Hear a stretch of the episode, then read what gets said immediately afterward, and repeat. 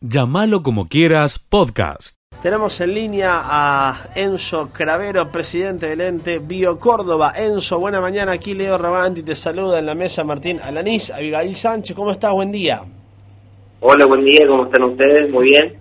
Muy bien, Enzo, muy bien. La verdad, felices de charlar con vos estos minutos porque venimos siguiendo el tema ya desde el año pasado. Eh, imagino, por un lado, el proceso de, cambio en, eh, cuanto a lo que va a ser el futuro parque de la biodiversidad. Contanos un poquito, imaginamos también una cuota de, de felicidad de entender esto como un proceso de cambio atendiendo las, las necesidades que, bueno, no estaban tan presentes años anteriores en lo que era el ex zoológico de nuestra ciudad de Córdoba. Así es, eh, ha sido un proceso de la creación del ente, de la decisión del intendente Martín Gallora de transformar ese viejo zoológico que atrasaba la ciudad en un parque de la biodiversidad. En el primer año, que cumplimos eh, ahora, en el primer año, se trabajó fuerte el bienestar animal, es decir, en el Parque de la Biodiversidad hoy hay 1.100 animales, 1.100 individuos que estaban, que no tenían un mecanismo de atención permanente, entonces creamos un cuerpo veterinario, un cuerpo médico de cabecera de cada uno de los individuos, un cuerpo de nutricionistas para darle un plan nutricional, ¿no? Hay que tener presente que son 1.100 seres vivos que eh, tienen distintos, distintas eh, cuestiones eh, venidas de su naturaleza que hacen que duerman horarios distintos, que se, se aparen distintos, que coman distintos. Entonces, eh, trabajamos fuerte en eso, en generar historias clínicas, historias de vida.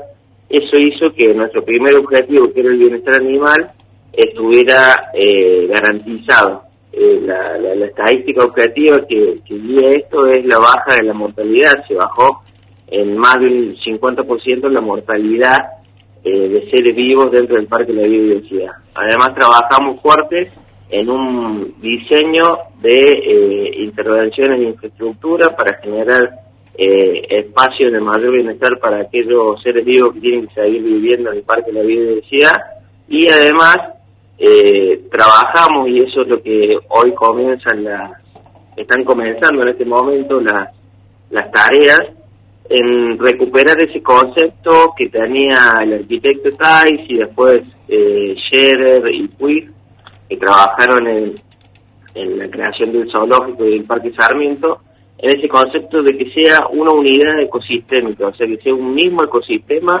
unido para que los cordobeses puedan disfrutar ambas, ambas cuestiones. Uno donde hay el Parque Sarmiento, donde es un lugar de de uso intensivo para los cordobeses y cordobesas, que la verdad que eh, a partir de que empezamos a recuperarlo y revalorizarlo, eh, se ha colmado de gente todos los días y a toda hora, eh, y integrarlo a través de, nosotros hacemos ahora un corredor ambiental en los entornos del Parque de la Biodiversidad, que conecta a el Parque Sarmiento con el Parque de la Biodiversidad por fuera. Enzo, eh, Enzo para que quede eh, bien claro, ¿cuál es la diferencia entre un zoológico y un parque de la biodiversidad, tanto desde el concepto como desde la propia práctica? Desde el concepto es eh, bien simple, es creamos una institución donde el animal sea el centro de la toma de decisión. Es decir, todo se toma en función del bienestar animal y no del lucro eh, que es en lo que se habían convertido los zoológicos, un espacio de recreación administrado por privados que lo único que el valor eh, central era eh, generar rentabilidad ¿no? al privado. entonces eso primero como conceptual. Y después es, es un espacio donde nosotros entendemos que en, este, que en el marco de esta gran crisis ambiental necesitamos espacios que nos muestren nuestro nuevo vínculo con la naturaleza, nuestro nuevo vínculo con, con, con, los, con los demás seres vivos y eh, que nos eduquen en esto. O sea, un espacio de educación ambiental en el que se va a explicar y a contar por qué hay animales en, cautiverio, eh, por qué eh, el Parque de la Biodiversidad es un centro de rescate porque existe todavía tráfico ilegal y mascotismo de, animales salvajes. Porque eh, acá en, el Parque de la Evidencia va a haber eh, algunos programas de, conservación, es decir, eh, lugares donde el mundo científico trabaja para reproducir en, cuestiones controladas especies que están en extinción. Es decir, también es una función importante, vuelvo a decir, resaltada con esta crisis ambiental tremenda en la que nosotros como especie hemos avanzado sobre la naturaleza y hemos eh, cooptado eh, mucho de, el hábitat natural de, muchas especies en la ciudad, en la ciudad, en la provincia, en el país y en el mundo. Hoy los países se debaten en eh, conservar eh, la, mayor biodiversidad posible. Y los espacios en los que ya no se puede conservar porque se ha arrasado, remediar. Es decir, plantar árboles, empezar a generar espacios de, vida silvestre donde se pueden reinsertar especies que están desapareciendo todo el tiempo. Desaparecen mil, eh, mil especies de animales por año. Entonces, Sí, perdón. Enzo, eh, cuando hablamos de este parque de la biodiversidad, ¿cómo va a poder ser el encuentro del ser humano con los animales? Nosotros teníamos imágenes de animales en muy mal estado eh, anteriormente. ¿Cómo va a ser ese encuentro nuevamente del ser humano, de la persona que va a pasear ahí? ¿Se va a poder pasar caminando? ¿No? ¿Cómo va a, poder, cómo va a ser este nuevo parque? Sí, claro, va a ser, va a ser un, vínculo distinto, se va, va Hoy los animales están en muy buen estado, como les vuelvo a decir, se, les practica, medicina preventiva, o sea, se le hace un chequeo anual. Eh, además de eso, tienen una, dieta nutricional, tienen un médico de cabecera que les ve, y además hemos trabajado con todas las estamos trabajando con todas las universidades de la, de la provincia, eh, de, medicina veterinaria, biología y demás, en eh, un plantel que a partir de la observación diaria eh, detecta cualquier eh, inconveniente. Además, cuando el parque de biodiversidad esté abierto, van a encontrar espacios que no son violentos para con los animales, es decir, son espacios muy amigables en los que se simula su vida silvestre, donde el animal puede elegir si quiere ser visto o no, eh, donde eh, los nosotros eh, los visitantes entiendan qué hace ese animal en cautiverio, de dónde viene. O sea, nosotros tenemos, como tenemos 1100 seres vivos, tenemos 1100 historias de vida. O sea, cada ser vivo tenemos animales que vienen de, de circos abandonados, de, de mascotismo encerrado en un departamento de Nueva Córdoba, había dos pumas eh, que hoy están en el Parque de la Diversidad, eh, infinidad de, historias que nosotros queremos que se cuenten y además que se ponga en valor este espacio de conservación de la naturaleza. Además tenemos la, la suerte de que el zoológico está enclavado en una de las reservas naturales de, de la ciudad, donde hay una fauna autóctona una, perdón, una flora autóctona y están las barrancas históricas de la ciudad de Córdoba. Las últimas barrancas que quedan vigentes, el resto de las barrancas fueron eh, en la ciudad fueron rellenadas para poder eh, urbanizarlas. Enzo, por último, agradeciéndote el tiempo. Por un lado, eh, ¿cuándo va a ser eh, esta apertura? ¿Hay una fecha puntual? Hay un, mes eh, en, este, en este año, eso por un lado. Y por otro lado, esta eh, transformación de lo que era el zoológico a este parque eh, de la biodiversidad, bueno, se pudo realizar reacomodando a, los animales, algunos fueron trasladados, tengo entendido, a otros lugares. Bueno, hay un trabajo, digo, para la transformación propia del lugar y la propia adecuación de, de, los animales, ¿no? Llevarlo a un lugar, eh, bueno, volver a, su hábitat dentro de este espacio, bueno, todo eso se pudo desarrollar, se está desarrollando sin ningún problema. Sí, sí, sí, estamos en un plan de traslado, pero el plan de traslado es una parte del plan eh, maestro, es decir, un grupo de científicos, veterinarios, biólogos, cuidadores, eh, estudia a cada uno de los individuos y ve si eh, se puede mejorar su estadía acá y si no, si se puede trasladar a dónde, en un lugar donde esté mejor. Es todo un proceso, nosotros hicimos dos traslados este año y vamos a hacer eh, siete traslados de distintos individuos eh, durante todo este año. Eh, estamos contentos con eso porque hemos encontrado lugares en donde van a estar mejor y después las obras que comienzan tienen toda una serie de, de dificultades. Por, nosotros comenzamos hoy la intervención sobre Calle Rondó, que es un perímetro del Parque de la Biodiversidad, y los animales que se encuentran cerca eh, tienen que ser mudados eh, internamente para que no sufran el estrés del ruido que va a generar la obra. Nosotros no tenemos una fecha definida, son este año son muchas intervenciones grandes. Eh, nosotros esperamos que en el transcurso de un año aproximadamente podamos eh, abrir el parque a todos y todas las cordobesas eh, y, la gente que quiera visitar. Eh, ¿No se va a cobrar entrada luego? ¿Cómo tienen definida esa, esa situación? No, no, no está resuelto eso todavía, pero en principio no. La idea del intendente Martín Gallora es que sea un espacio de disfrute para todo aquel que quiera participar, que quiera conocerlo y que como te decía antes, sea un espacio en el que nos vinculemos distinto con la naturaleza y en el que eh, se, se vive y se respire la educación ambiental. Es decir, más que los conceptos ambientales estén presentes para que eh, haga un clic en esta en estas generaciones. Nosotros creemos que la crisis ambiental es urgente, creemos que la acción ambiental es urgente y eh, creemos que es fundamental tener espacios como estos eh, en el que se ve claramente eh, nuestro vínculo, nuestro nuevo vínculo con los naturales como especie. Sigue escuchando lo mejor de llamarlo como quieras.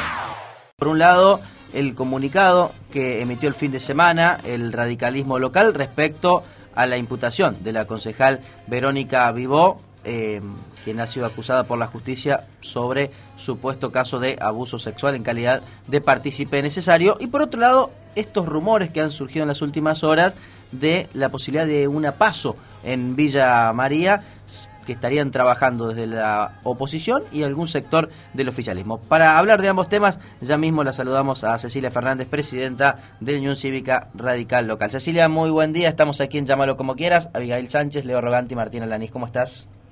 Hola, buen día. Gracias a Dios, muy bien. Mm, espero que ustedes también estén bien, por lo menos trabajando, ¿no? Exactamente, estamos bien trabajando y, con muchas ganas, ¿no? De, hacer radio como, como siempre en un contexto de peña, ¿no? que siempre nos marca y nos atraviesa en, estos, en estos momentos, ¿no? Pero bueno, también pasan otras cosas en la ciudad, suceden hechos importantes y el fin de semana emitieron un comunicado respecto a la imputación de la concejal eh, Verónica Vivó e inclusive señalaron que lo ideal sería el pedido de licencia por un tiempo prudencial para que la justicia pueda eh, avanzar y determinar qué fue lo, sucedido. Bueno, contanos un poco qué, qué dice ese comunicado, Cecilia. Sí, este, bueno, en principio nosotros entendemos de que obviamente como eh, primer punto, que se presume inocente a una persona hasta tanto no sea condenado por justicia, ¿verdad? Por ende, eh, al respecto no hacemos ningún tipo de este, connotación en cuanto a la situación este, procesal de la imputada, porque ha sido imputada la concejal vivo. Este, pero sí, eh, nosotros eh, nos preocupa porque en definitiva es la jefa de la bancada de la mayoría y obviamente tiene la representación de un partido político en el marco de lo que es el Consejo Deliberante y por ende entendemos que este, sería eh, positivo que este, la concejal Vivo eh, se hiciera un costado, tomara una licencia sin goce de sueldo para que este, se pueda trabajar con eh, digamos, con más tranquilidad desde este punto de vista estrictamente, no solamente judicial, porque la justicia es independiente de los otros poderes, sino fundamentalmente desde el punto de vista político. Es una cuestión política seria y este, que cala hondo en la sociedad. Sí, por eh, dos Sí. No, digo que no solo es la cuestión, eh, no solo es presidenta del bloque oficialista, Verónica Vivó, sino también es la presidenta de la comisión de acuerdos, la que define los temas ¿no? que se van a abordar en cada una de las sesiones de los días jueves. Sí, ella ocupa un rol realmente muy importante dentro de lo que es el Consejo Deliberante y mm, a nosotros no nos eh, parece conveniente que una persona que tiene una imputación de estas características permanezca en el Consejo como si no hubiese pasado nada. Digamos, es un caso que tiene similitud con lo que fue este, el caso de Alperovich, que Alperovich tuvo que pedir licencia, este, pidió su licencia por un tiempo este, determinado hasta que se resolviera su situación, tan es así que concluyó su mandato y seguía de licencia porque aún no se ha resuelto la situación. Y con más razón, en una ciudad como la nuestra, donde ella tiene un rol tan importante en el eh, poder legislativo. Sí, y con una acusación tan grave, ¿no, Cecilia? Es muy, es muy grave, realmente la acusación muy grave como partícipe necesario, eso por un lado. Y por otro lado, este, si hacemos una lectura de las noticias que han ido apareciendo, también habría eh, la posibilidad o estaría la fiscal investigando en su participación también con los hechos de corrupción que se le han imputado al marido y que son graves y que hacen a lo funcional municipal, digamos, son delitos muy serios lo que se le han imputado al marido, este, que si bien él eh, ha renunciado, los actos existen y que surgieron, en la investigación existen, claro, ¿no? No estoy diciendo que, está, que está probado, sino que han surgido y los allanamientos, etcétera, etcétera. De hecho, comparten el mismo abogado, ¿no? Comparten exactamente el mismo abogado. Claro, ese es todo un mensaje, digamos, ¿no? Porque evidentemente se están defendiendo juntos, digamos, en esta situación. Exactamente. Y bueno, y como digamos, esto es una cuestión que pasa del marco de hechos de la vida privada porque exceden a la vida a la vida pública. Han excedido a la, vida pública. O sea que eh, estamos en una situación delicadísima. Eh, y que nosotros creemos que es importante eh, que se preserve la eh, importancia y lo que debe este, ser considerado como uno de los órganos más importantes que nosotros siempre sostenemos, que es la caja de resonancia de la ciudad, el Consejo Deliberante. Allí se tratan todos los problemas eh, de Villa María. Cecilia, eh, por último, y ya que hablamos del Consejo Liberante, pero... Pero, te, hago, una, te hago un agregado. Que posiblemente vos lo manejes y que es el tema de que se ha producido otra renuncia este, en el, Ejecutivo, que es la renuncia de Climaco. Este, de, Daniel Climaco está hablando, sí. Sí, señor, de Daniel Climaco que Daniel Climaco este, está en la Dirección este, General de Servicios Públicos, que depende de la Secretaría de Obras y Servicios Públicos, y obviamente tiene eh, que ver, supongo, con alguna eh, situación que lo vincule a estos hechos que se están investigando también, porque se han hecho allanamientos en su domicilio. Mira vos. Mm. no, no teníamos la información, sinceramente no no la teníamos. Eh, bueno, nosotros, de, hecho, de hecho a Daniel Climaco hace mucho tiempo que no que no lo veo ni, ni le hacemos notas, es más pensé que ya ni estaba en la gestión, sinceramente lo digo. Em, así que Bueno, ya ahí, tienen ahí tienen un tema para investigar exactamente vamos vamos a averiguar un poco más sobre esta situación también bueno y Cecilia por último te, te preguntaba recién en las últimas horas surgió esta posibilidad de que se pueda impulsar en el Consejo Deliberante una primaria para elegir al candidato a, intendente de, los distintos espacios políticos en 2023. ¿Está esa posibilidad dando vuelta? ¿Lo están charlando con otros partidos? ¿Qué, qué han dicho? ¿Qué se ha hablado al respecto?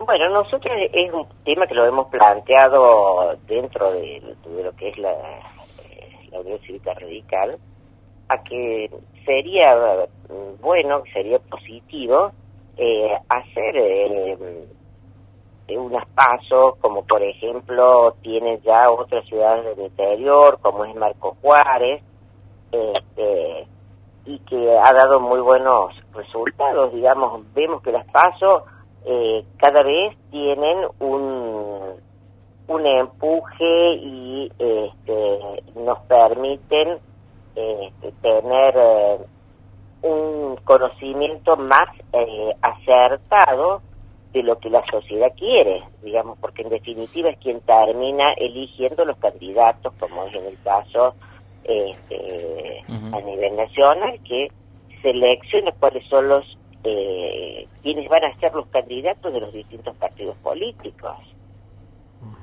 Entonces, si va por una lista única no hay ningún problema, pero si hay este, distintas listas, como nos pasó a nosotros en Juntos por el Cambio, la gente es quien elige de las distintas opciones que le dan los partidos políticos cuál es la que mejor les resulta este, para que los represente, ¿no? ¿Y hay posibilidades que se pueda impulsar aquí, en la ciudad? No, no lo sé, no lo sé, todavía el Consejo Deliberante está de receso, pero bueno, nosotros lo vemos con, con buenos ojos al tema, ¿no? este, Creemos que es un, tema interesante para debatir y para tratar de, este, de llamaría, ¿no? Muy bien, vamos a seguirlo de, de cerca, ¿no? Porque hay algunos versiones, algunos rumores que indicarían que se podría llegar a, impulsar o al menos debatir entre los distintos espacios políticos. Ojalá, ojalá porque es una, herramienta institucional más que más que interesante, ¿no? Para seleccionar candidatos. Cecilia, te agradecemos una vez más por charlar con nosotros. Tengo, tengo, una preguntita. Sí. Estás en el tema Peñero. cambiamos de tema. Cambiamos de tema. Ustedes que están trabajando en esto.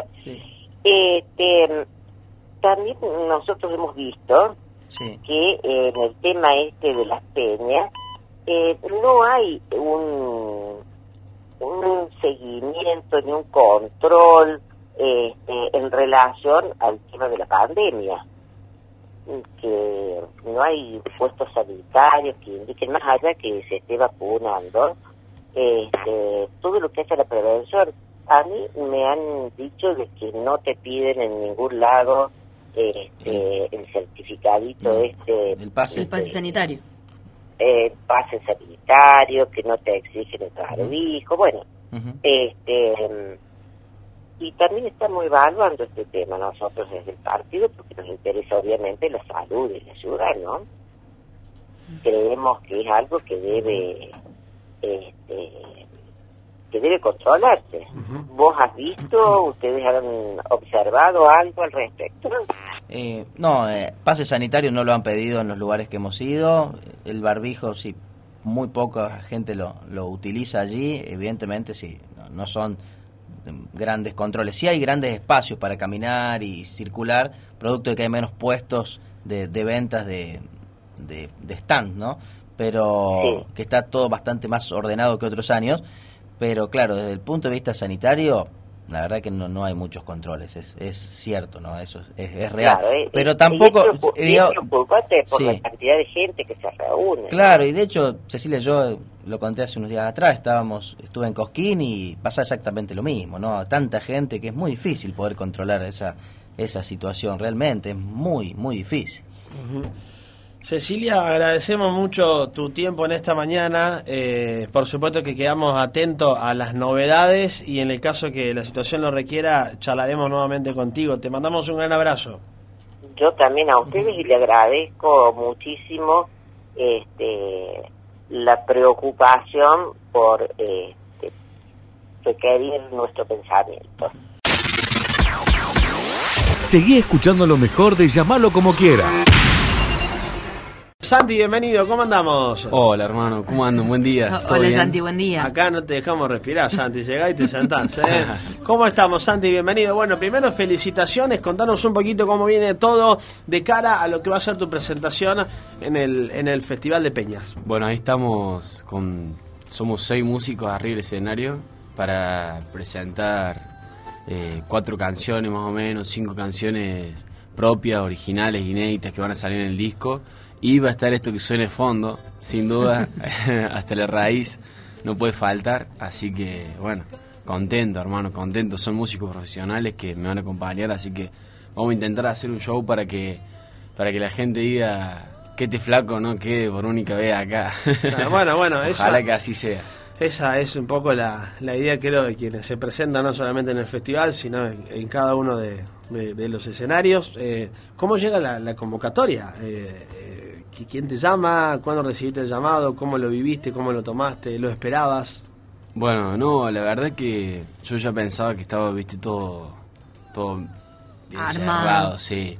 Con esto quizá de la pandemia, armar el festival costó un poquito más y bueno, hace unos días, 15 días nomás atrás, recibí el llamado del ente, así que nos pusimos a laburar como si tuviéramos un año. Pero sí, todo, todo a laburar en ese show. Eh, y bueno, ansioso, ansioso. Son unos nervios de, de ansiedad de que llegue el momento, pero también es muy lindo estar preparándolo, pensar eh, qué te vas a poner, pensar cuáles son esas canciones que vas a cantar pensar el momento, eh, la, historia que, se cuenta en ese show y poder conectar con, quienes vayan ahí. Es muy importante para mí decir que si tienen la entrada, vayan tempranito por las dudas, porque quizá nos toque ser el número que, que abre esa noche.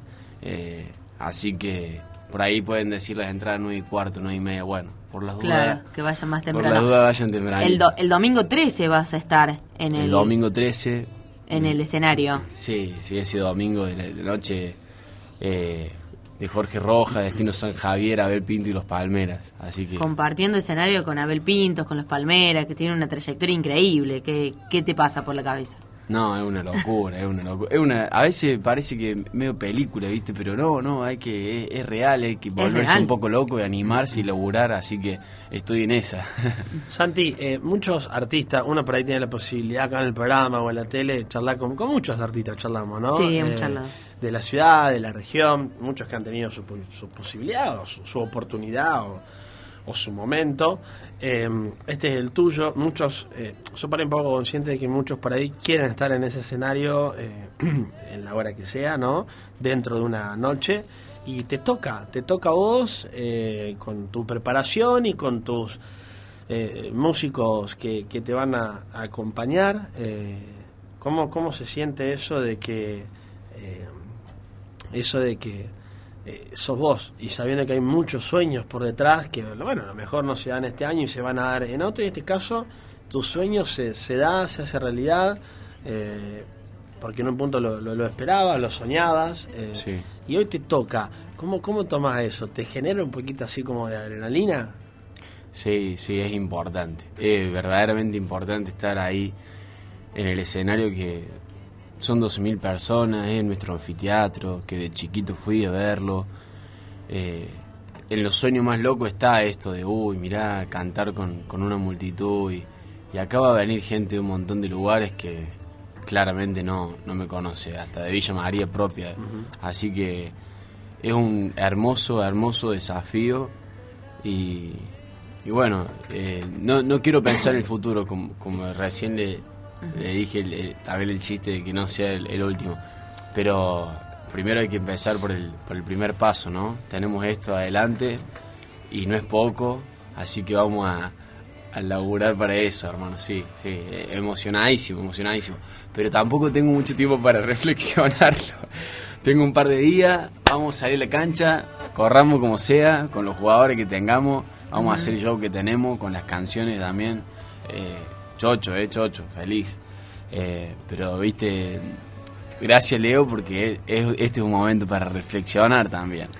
Que no lo tengo todos los días en, esto, en esta movilización que estamos teniendo para poder llegar al domingo. Que ya está todo cocinado, así que estamos tranquilos. O sea, los temas ya están listos, todo ok. Hay varios ensayos ya, eh, hemos ido a salas de ensayo como se suelen hacer así con, con las bandas grupos. Yo digo esto porque estoy solista, ¿no? Claro. Entonces, eh, del otro lado dice, sí, flaco, más vale tener que... No, pero eh, este tema es porque justamente es distinto estar acompañado de una guitarra a ensamblarnos como músicos para tocar en vivo. Claro. Así que eso es Y ni más ni menos que en el Festival Internacional de Peñas, ¿eh?